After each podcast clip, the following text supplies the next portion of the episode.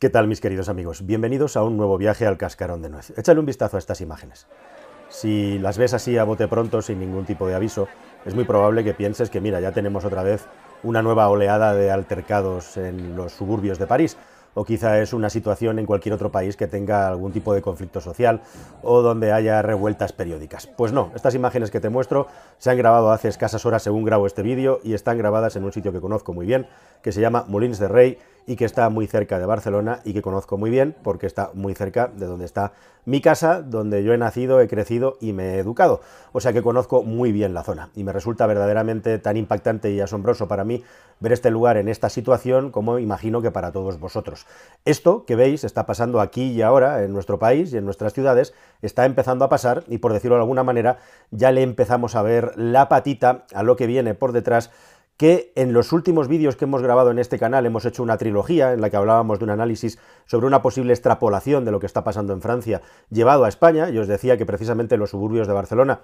eran el sitio probablemente con mayor probabilidad de que empezaran a pasar estas cosas. Aquí lo tienes, hemos hablado del asunto de Suecia y hemos hablado también del asunto de lo que está pasando en Holanda, Países Bajos, como quiera que lo llames. Y sí, querida familia, lo cierto es que evidentemente problemas del primer mundo, ¿no? Si lo comparas con muchos lugares en otros sitios del planeta mucho menos desarrollados, mucho más violentos, con mucha más delincuencia y menos control de la misma, pues lo que tenemos aquí en Europa es pecata minuta, pero claro, todo es una cuestión de contrastes y de factores comparativos, es decir, comparar cómo estábamos y cómo estamos ahora con cómo vamos a estar en el futuro independientemente del lugar en el que estemos. Y lo cierto es que en Europa estamos viviendo una oleada, un crecimiento de la violencia bastante preocupante y preocupante sobre todo porque si te preguntas cuáles son los motivos por los que estas personas han decidido empezar a destrozar y saquear todo, lo cierto es que no hay ningún motivo concreto al margen de que son las fiestas de Molins de Rey y alguien decidió a partir de cierta hora de la madrugada, de una manera perfectamente organizada,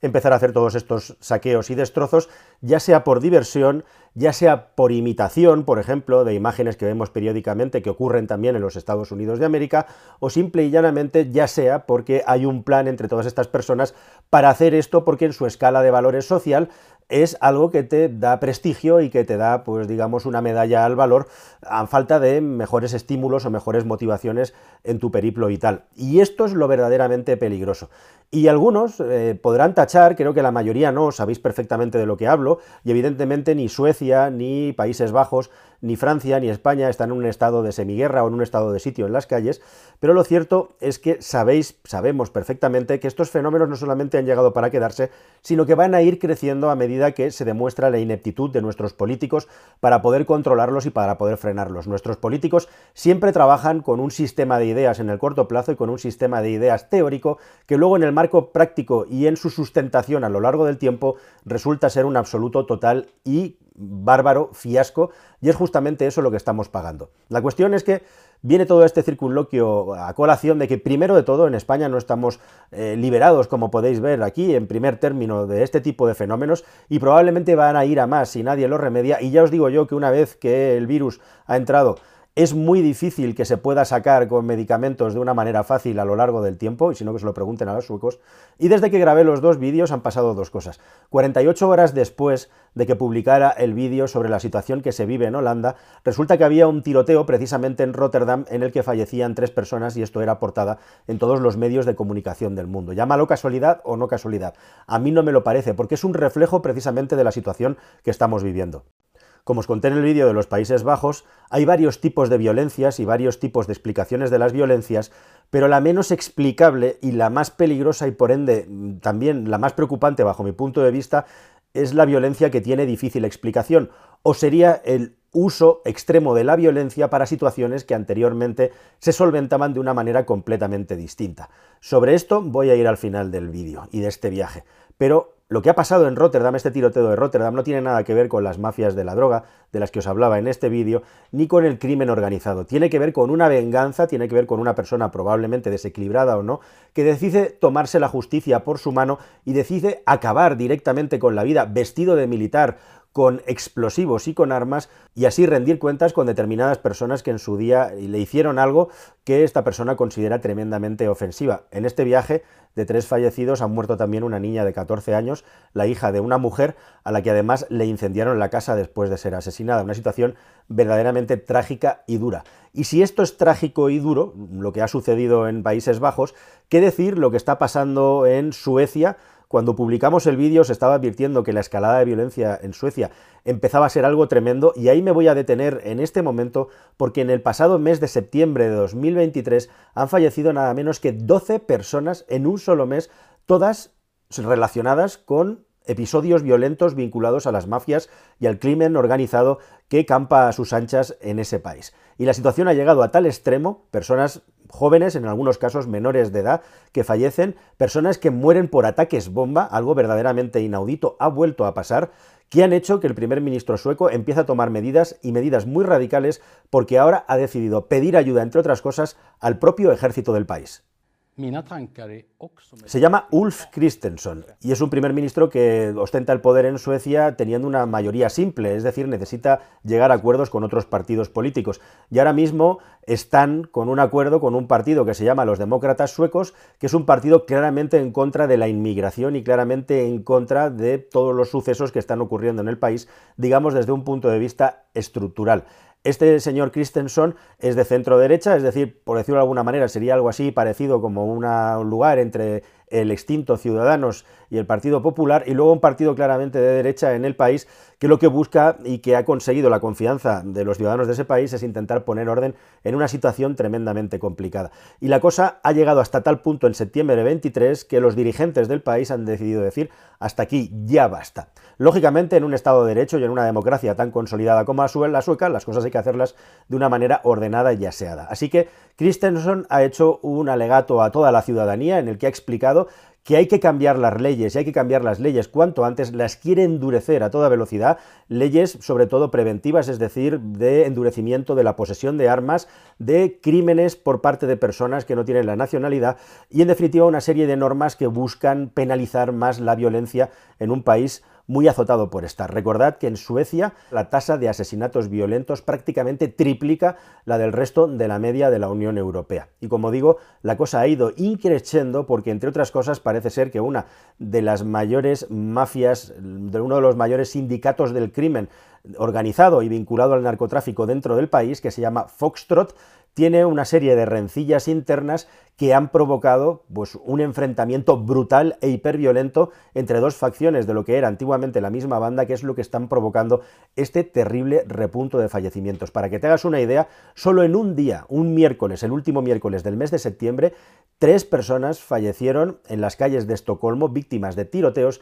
y además, y lo que es más duro, entre comillas, a 80 kilómetros de Estocolmo, una mujer de 24 años perdía su vida tras la explosión de un artefacto explosivo en la puerta de su casa que derribó buena parte de la estructura del edificio, haciendo que, eso, que esa mujer de 24 años, esa mujer joven, falleciera. Una mujer que aparentemente no tenía ninguna vinculación directa con ninguna de estas mafias, ni trabajaba para ellas, pero probablemente en su entorno familiar sí que había alguien y se trata de una venganza pura y dura. Así que Suecia sí ha decidido tirar del ejército directamente. En principio no es que el ejército vaya a tomar las calles, pero va a empezar a trabajar bajo el mandato del Ministerio del Interior y también de los máximos responsables de la policía para empezar a dar apoyo a la policía en qué? Pues en temas como la logística, en temas como la logística vinculada a la vigilancia con elementos militares como helicópteros, sistemas de visión nocturna, etcétera, también ayuda del ejército para poder desactivar y para poder controlar los artefactos explosivos que se van requisando por el camino cuando se intenta detener a estas personas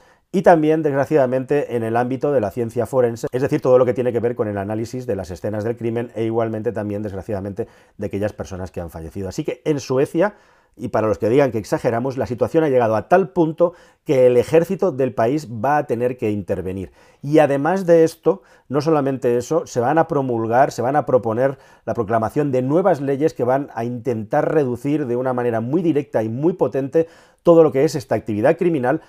Suecia tiene un problema muy, muy, muy grande porque en estos lugares de los que os hablo, en estas no-go zones donde no puede entrar ni siquiera la policía, precisamente el crimen está tan arraigado, está tan arraigada la ley paralela y las normas paralelas que montan estas asociaciones criminales por inacción y omisión del Estado, y esto es lo más importante y lo que hay que tener en cuenta, que esto no se puede resolver de un día para otro, ni de un mes para otro, ni de un año para otro. Y evidentemente en Europa no tenemos ni vamos a tener a ningún buquele que de repente va a entrar como un elefante en una cacharrería con el ejército dentro de estos barrios a meter en campos de concentración a estas miles de personas, muchas de ellas menores de edad, que están vinculadas al crimen organizado. Y vinculado a todo esto y a lo que os estoy contando, me gustaría para terminar volver al asunto de esta violencia aparentemente sin motivo que vivimos cada vez más. Esto seguramente sería motivo de un vídeo y de hablarlo con especialistas, pero esta violencia está muy, muy, muy vinculada a la educación de las personas, qué educación recibimos. Ojo, porque no estamos hablando solo de aquellas personas que están peor tratadas por la sociedad, que no tienen una red social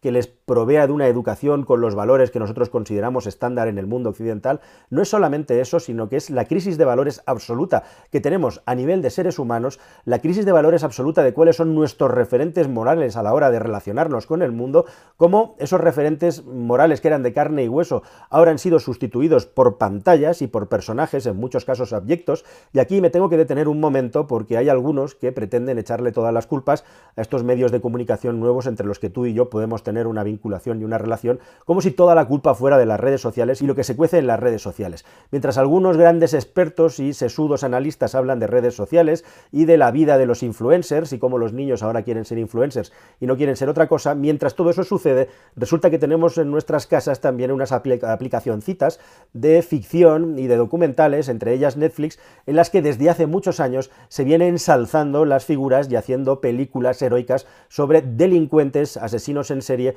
y toda clase de personajes abyectos que han hecho auténticas atrocidades y que son, entre comillas, blanqueados hacia una parte, digamos, de la lírica y de la épica del personaje malote que hace que muchísimas personas jóvenes consuman esto con asiduidad y que también, además, consideren que ya no está tan mal utilizar la violencia o tomarte la justicia por tu lado, por tu mano, en un entorno y en un mundo en el que cada vez estamos más educados, sí, por pantallas sin que nadie controle lo que estamos viendo. E incluso las grandes majors y las multinacionales del ocio en la pantalla a demanda y en cualquier dispositivo y en cualquier lugar se encargan de alimentar estas historias épicas de delincuentes, de asesinos en serie y de personajes que hicieron cosas terribles, ya sea en documentales, ya sea en series ficcionadas de historias de personajes por el estilo. Todo esto, como muy bien sabéis, comenzó con los grandes capos de la droga que habitan en Hispanoamérica y que, bueno, pues se convirtieron eso en héroes sociales y en héroes del pueblo por mor de las grandes multinacionales estadounidenses que tienen en el mundo real